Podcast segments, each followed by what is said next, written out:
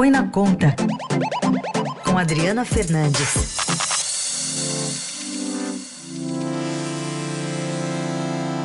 Hoje, para falar de economia, claro, como sempre, mas também com um viés político. Oi, Adri, bom dia. Bom dia, Heisen. Bom, a gente está falando isso porque o Congresso aprovou a Lei de Diretrizes né, para o Orçamento 2022, com isso pode ir para o recesso, mas tem lá uma previsão que praticamente triplica o fundo eleitoral, né, Adri? Exatamente, é só o início, Heisen, dessa farra eleitoral que se antecipa para 2022, quando as prioridades deveriam ser o reforço das políticas públicas para o enfrentamento da pandemia, do impacto da pandemia, que continua e terá seus efeitos alongados por anos, mesmo, mesmo depois dela ser controlada. O que é impressionante é a forma como essas votações têm acontecido, os relatores dos projetos apresentam em cima da hora as mudanças que estão ali negociadas no escurinho dos gabinetes parlamentares, já que a pandemia é, continua tendo impacto também nas votações, o, o, a presença é, no Congresso é menor e, e, vai, e vai passando. É isso que está acontecendo, são, são quase 6 bilhões de reais para a campanha eleitoral. É muito dinheiro, é muito mais do que recursos que os, os ministérios, muitos ministérios têm é, para investir em políticas públicas. Agora, esse dinheiro já está garantido ou ainda depende de uma votação? Depende da votação propriamente, né, do orçamento no segundo semestre. Exatamente. Eles botaram aí esse bode na sala.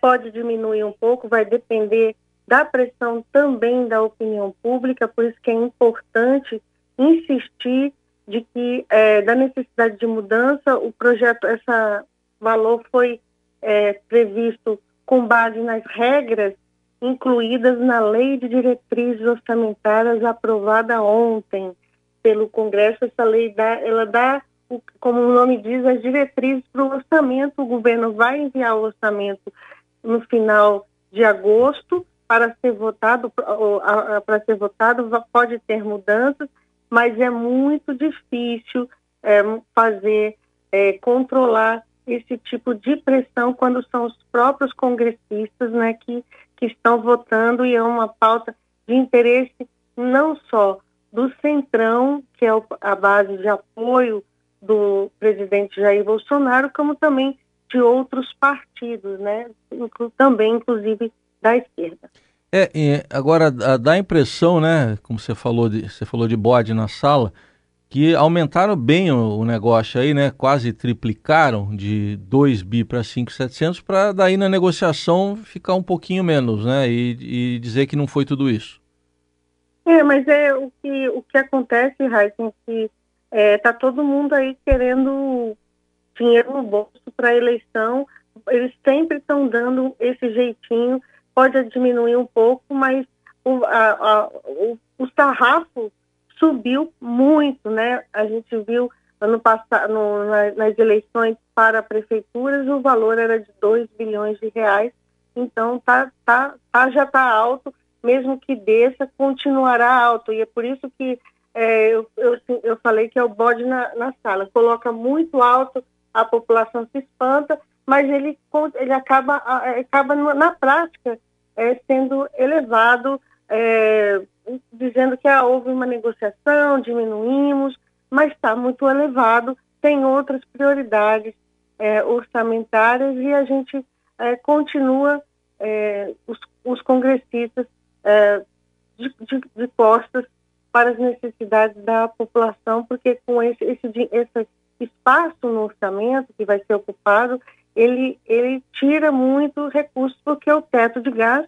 a regra que limita o crescimento das despesas, a variação da inflação, ele está aí, vai continuar. O governo vai ter mais folga no ano que vem. O, a instituição fiscal independente está calculando em torno de 47 bilhões de reais. Essa folga pode diminuir a depender da inflação que uh, teremos até o final do ano, mas está todo mundo achando que está uma maravilha, né? O Brasil tem déficit nas contas públicas, tem muita, muito para ser enfrentado aí na área da educação, na área da saúde, e não é só agora, nos, nos próximos anos também. E essa, essa aprovação é um tapa de pelica uhum. na população, é, uma, é um tapa com luva de pelica na, na população brasileira, nos contribuintes que estão é, bancando esse aumento de recursos e a velha política mais, mais presente do que nunca aqui é. em Brasília, com impactos muito grandes no orçamento, porque vai, ter, vai ser tirado de algum lugar esse dinheiro. Certamente. E dando uma olhada aqui, Adri, nas previsões, porque o fundo eleitoral ele tem como base a última eleição, né? Então, por exemplo, o PSL e o PT formaram as maiores bancadas.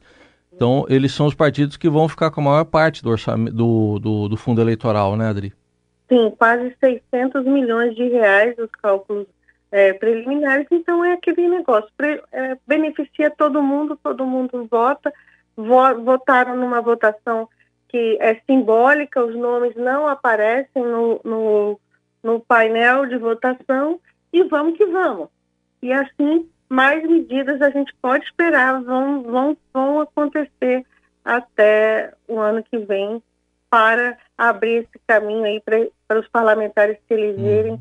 novamente e, cada, e as suas bancadas se movimentarem na eleição de 2022 o terreno está sendo cultivado de uma forma bem, bem forte, Heisen. O Adri, é, eu estou vendo ah, nessa questão do orçamento aí é que ah. o Estadão fez aquela revelação, a denúncia do orçamento secreto, e essa previsão, pelo menos na LDO, está mantida, né? De ter um orçamento, a possibilidade de um orçamento secreto para o ano que vem. Sim, essa, esse, é, esse orçamento ele é baseado na emenda de relator o relator ganha muitos poderes, o relator ele ganha muitos, muitos recursos, né? É, pra, que, do, que domina, é o chefe da parada, né? E essa prática continua como também o Congresso é, é, também vai uh, permitir um, um, tipo de emenda que vai diretamente para, as, para, para os municípios sem muito controle, o que o, o pessoal está chamando aí de é, pic, pic, pic, orçamentário. Vai, vai, sem, vai sem carimbo e direto é, para, para decisões de investimento que são muito pouco transparentes, Raíssa. E o, e o orçamento está é, brasileiro completamente dominado. Uhum dominado e, o pior, sem transparência. Uhum. Esse processo se aprofunda é, a cada ano e é um, é um debate tão técnico que fica à margem da população, uhum. mas é a população que mais vai sentir isso, porque são recursos que não tem, não são prioridades paroquiais não, e acaba provocando é, prejuízo para as políticas públicas tão importantes nessa saída da pandemia. Eu repito, a área de saúde vai precisar mais dinheiro, a área de educação e outros, e outros programas importantes. Teve tanta discussão, Heisen, no ano passado da pandemia, para a necessidade de reforçar as, os programas sociais, porque a pandemia aumentou a fome, aumentou a insegurança alimentar, tirou renda da população dos mais vulneráveis, todo mundo, uh, os parlamentares ficaram falando isso o ano inteiro, não reforçaram o auxílio emergencial que só veio esse ano, não, não, não criaram um, um programa mais robusto, ficam é, dizendo que não tem, que tem, não tem margem orçamentária para aumentar muito o programa social, mas tem sim para uhum. esse tipo de esse tipo de política eleitoreira e que é e, e, que vai continuar e que Sim. vem muito mais por aí. Pode esperar que nós vamos estar comentando aqui nos próximos meses é, mais coisas desse tipo. Vamos acompanhar então. E a Adriana Fernandes está com a gente às segundas, quartas e sextas aqui no Jornal Eldorado. Obrigado, Adri. Bom fim de semana. Bom fim de semana.